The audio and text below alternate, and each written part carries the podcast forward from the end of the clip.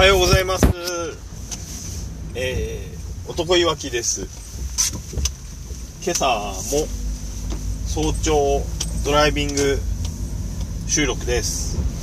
えー、すごくお久しぶりになりました。1週間ぶりぐらいかな。はい、えー、この間皆様、えーいかがお過ごしだったでしょうか。台風が迫っていますね。ただ結構台風も、あのー日本をこう避けてってくれてるような、えー感じで、まあ、ちょっと助かってるのかな。それとも、えー千葉の下の方とか房総の方とか、え変なかすり方をしないといいなと、え勝手に心配しています。はい、えーそんな今日は10月10日です、えー今日のテーマは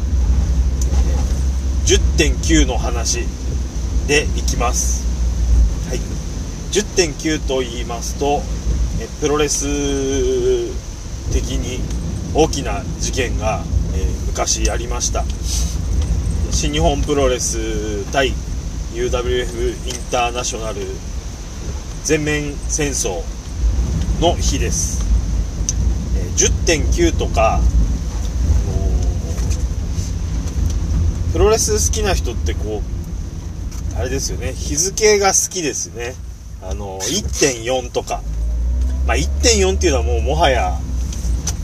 これ1.4っていう言葉の中で一番有名なのはやっぱり新日本のドームなんじゃないかっていうぐらい、えー1.4が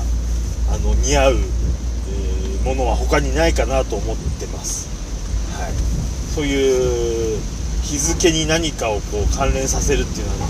なんですかね。こう226事件とか515事件みたいなあのー歴史のねもう一大事だっていうふうにもうみんな捉えてるんでしょうね。はい。で僕にとってなんですけどもその10.9っていうのは、えーそのプロレスの思い出の中でももう最大級のもう多分ほぼマックスの一番の思い出と言ってもいいものだと思います。はい。まあだいぶもう25年前、えー1995年の10.9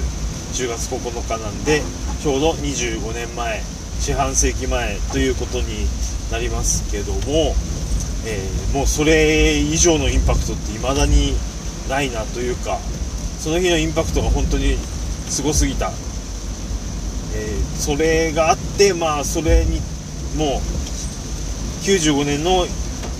10.9を超える感動っていうのが、えーこの先あればいいなと思いながら、え生きてる感じですね。はい。でその内容はというとまあ当時すでにあのー何回かお話ししたかもしれませんがその、えー高田信彦好きの僕にとって、えーその高田信彦の UWF インターとその業界最大手の、えー超巨大な団体、え新日本プロレス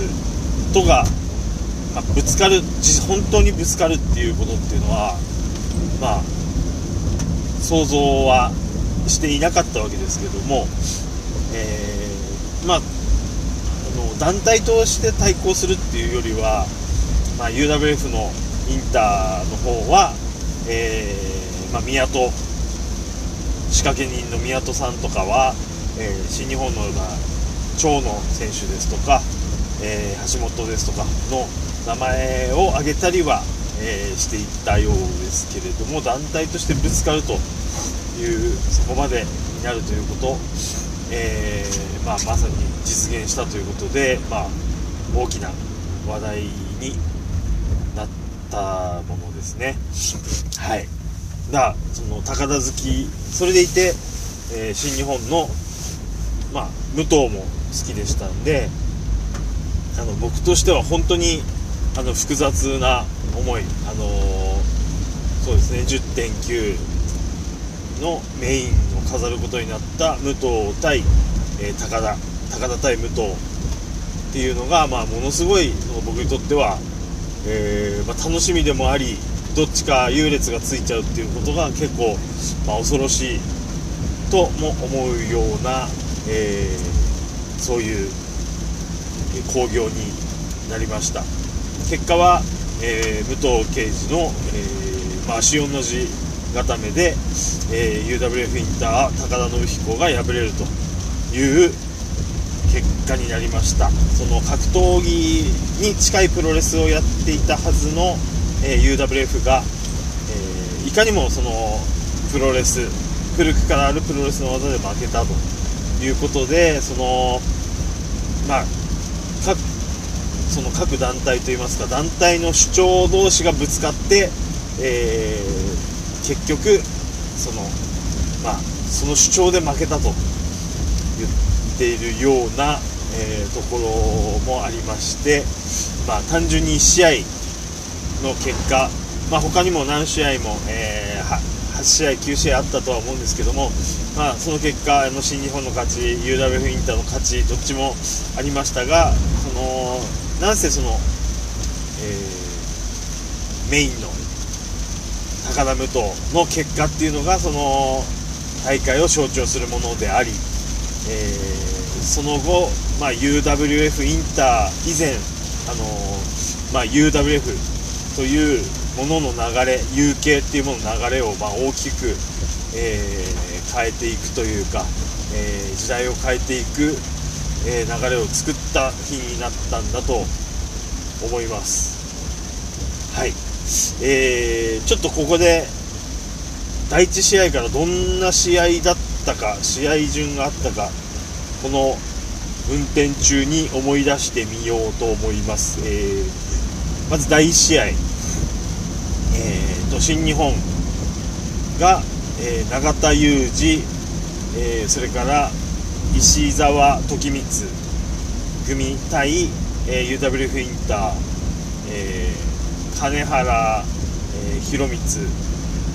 と、えー、桜庭和志ですね。えー、それから第2試合。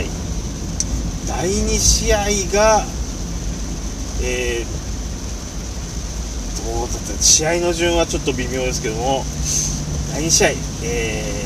ー、と新日本重心サンダーライガー対、えー、UWF インターの、えー、佐野直樹、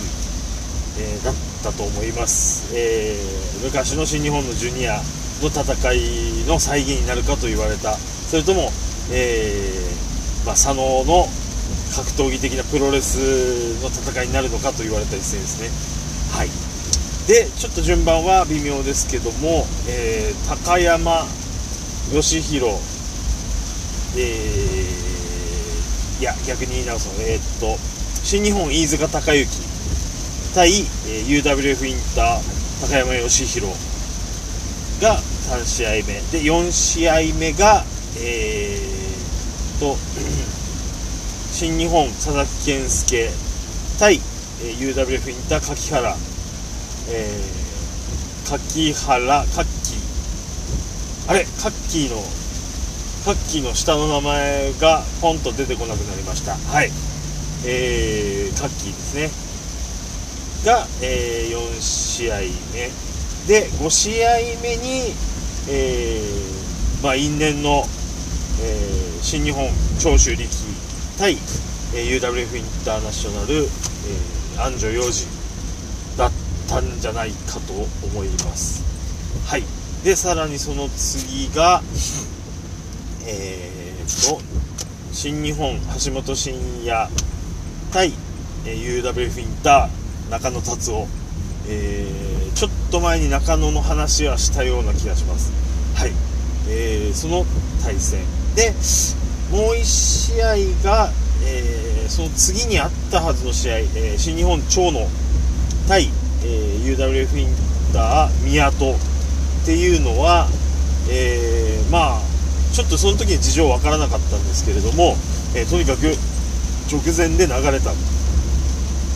だったと思います。えー、で、えー、メインの高田対武藤に、えー、なりました。はい。ちょっともしかしたら、え、忘れちゃってる試合があるかもしれませんがえ、っと全部で7試合8試合8試合だったかな。うん。ちょっと後で確認します。そんな感じの試合でした。えー、まあとにかくねそのまあ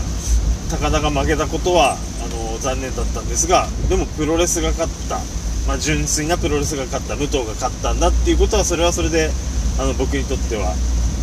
感動というか、えー、嬉しい部分もありましたので、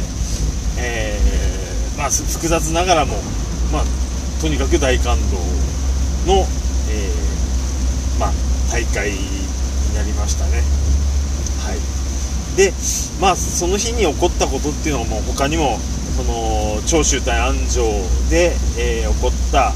その長州のモノマネで、まあ、おなじみの、まあ、切れてないですよ、えー、切れ 切れちゃい切れちゃいないよ。切れちゃいないよ。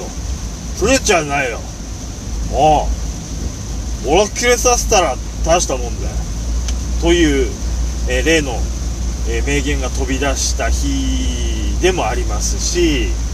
えー、まあ、ライガーさんがねライガーが佐野に、まあ、試合では負けたんだけど、まあ、彼の佐野の人生には俺は勝ったと思うっていうねあのまた名言があったりですとかあのさまざまなあのことがありましたね。あ僕そうだ。1試合忘れてました。大事な1試合。えー、多分第2試合がこれだったんですけども、えー、新日本大谷慎次郎を対、えー、UWF インターナショナル、えー、山本健一っていう試合がありました。山健、え、大谷対山健ですね。これが抜けてたんだはい。えー、まあ、それぞれ、あの、の選手にとってもいろんな、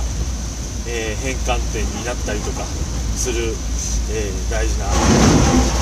そんな大会だったと思います。はいで昨日は10.9だったわけででもう本当に、まあ、ツイッターなんですけどもやっぱりもう10.9の話で持ちきりですね、あのー、もういろんな方が10.9の思い出、えー、語られてまして、あのーそれでちょっといくつか印象に残ったものがあってまあそのメインの感動っていうのももちろんなんですけども、えー、長州対、安城のまあ長州の圧倒的な強さみたいなものももちろんありますけどもある方が、えー、特に印象に残ったと言っていたのはえっ、と大谷さっき僕が忘れていた大谷対、えー、山県の試合ですね。えー、これが見られてよかったと、えー、言っている方がいました、え、まあ、どういう意味かと言いますとまあそのとてもね、え言いづらいというかあのなかなか、えなんか言葉にしづらい話なんですけどもその結局後からまあ、いろんな本を読んだりするところによるとどうやら高田と武藤の、えー、結果っていうのは、まあ、そもそも決まってたという一説も、えー、あるような話で。で、まあ、僕も実際見たところだと,、えー、っとまあ、武藤対高田というのは、まあ、殺伐としたその、まあ、高田といえば北尾のハイキック。北尾に対して、まあ、ハイキックで KO を取ったっていう、まあ、そういう、まあ、一発で一撃必殺の技があると、まあ、相手を壊しかねない強烈な一発があるというところでそれを出すのか出さないのかと思って見てたんですが結果、あのー、まあ、使う技は U 系の格闘系の技なんですけどもしっかり、あのー、武藤とですね、えー、まあ綺麗なプロレスに僕にはなってたように見えます。まあ、ロープワーク等はないし、えー、ムーンサルトは受けない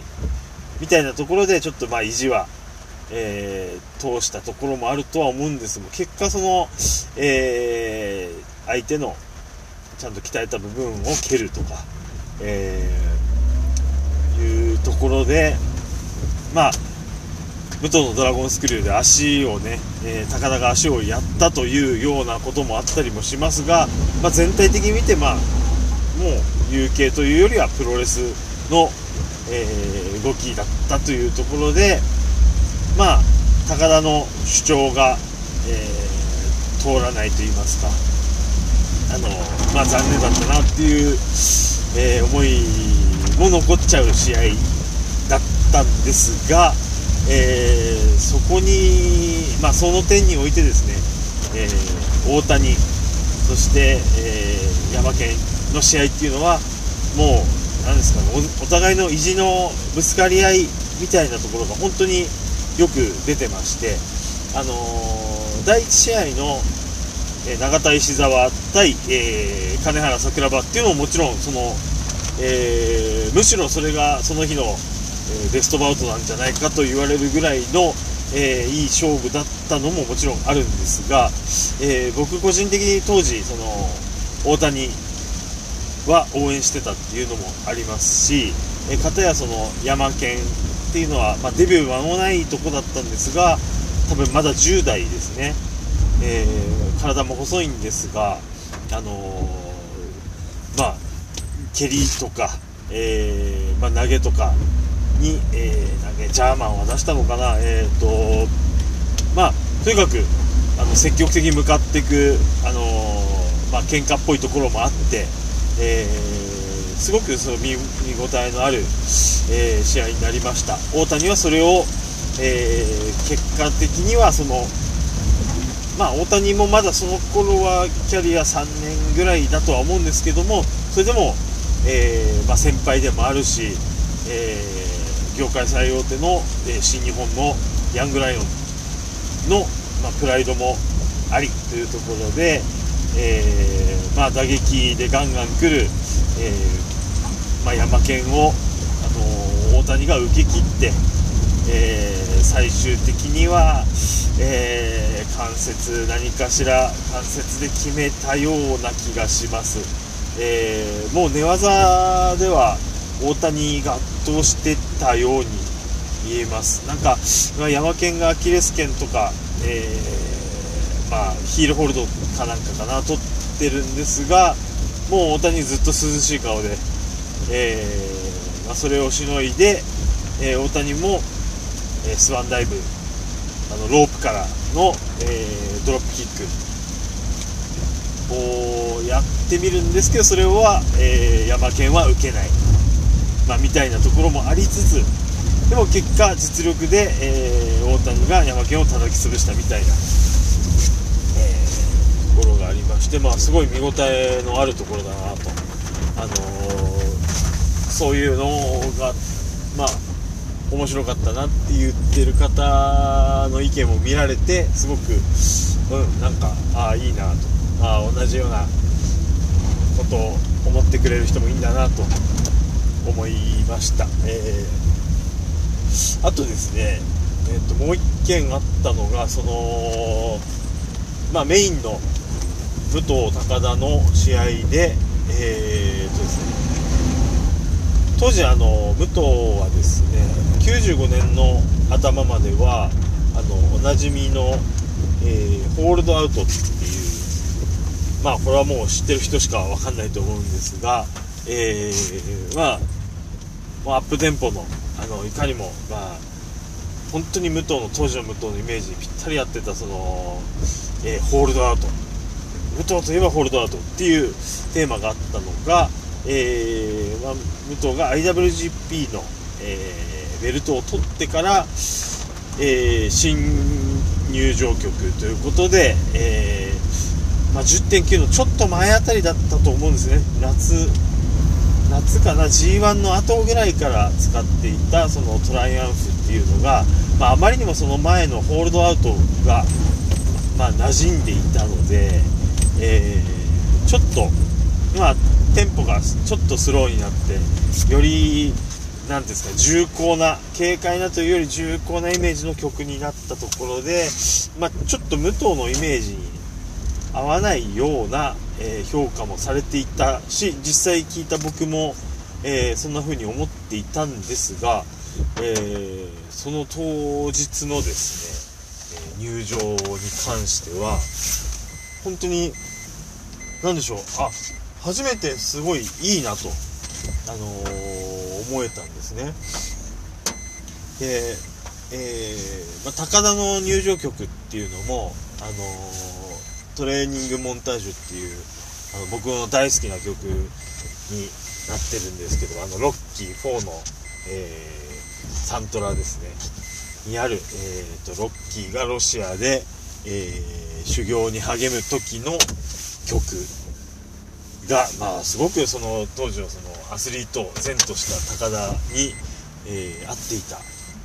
と思う。その曲で入ってきた高田に対して、まあ、静かな曲なんですね。トレーニングモンタージュっていうのが。静かな闘志を、まあ、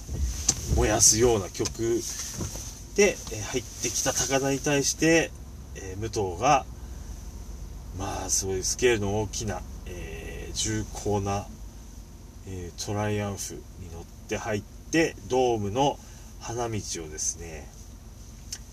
さっそうと歩くんですね。あのー、多分新品のガウン、あの、ラメのスパンコールのいっぱいついたような、えー、袖の下になんかひらひらがいっぱいついたような派手なガウンで、えー、武藤がそれ登場して、あ、この長い花道を歩くのにこのトライアンフってぴったりだなと。あのー、もう初めてその日そのトライアンフの良さが分かって、えー、それからまあ今はもう本当、えー、何年にいや1年に何回もあの自分でも聴くような曲になってるその「トライアンフ」っていう曲の良さを知れたと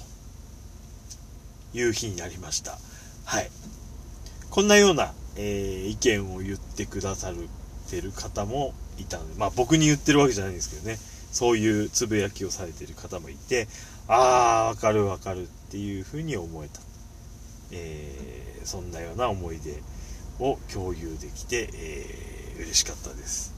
はい。多分あのー、30代以上のプロレスファンにとってはまあそういうような、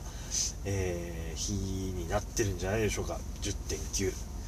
えー、まあちょっといろいろつぶやきを見てるとその新日対ユインター以外にも、えもっと元を正せばそうですねプロレスと格闘技の分かれ分かれ目といいますかね、えー、有形ができてくる元になったんじゃないかと言われる、えー、前田対前田明対どん中ヤニール戦の日も、えー、10月9日だったというのもありまして、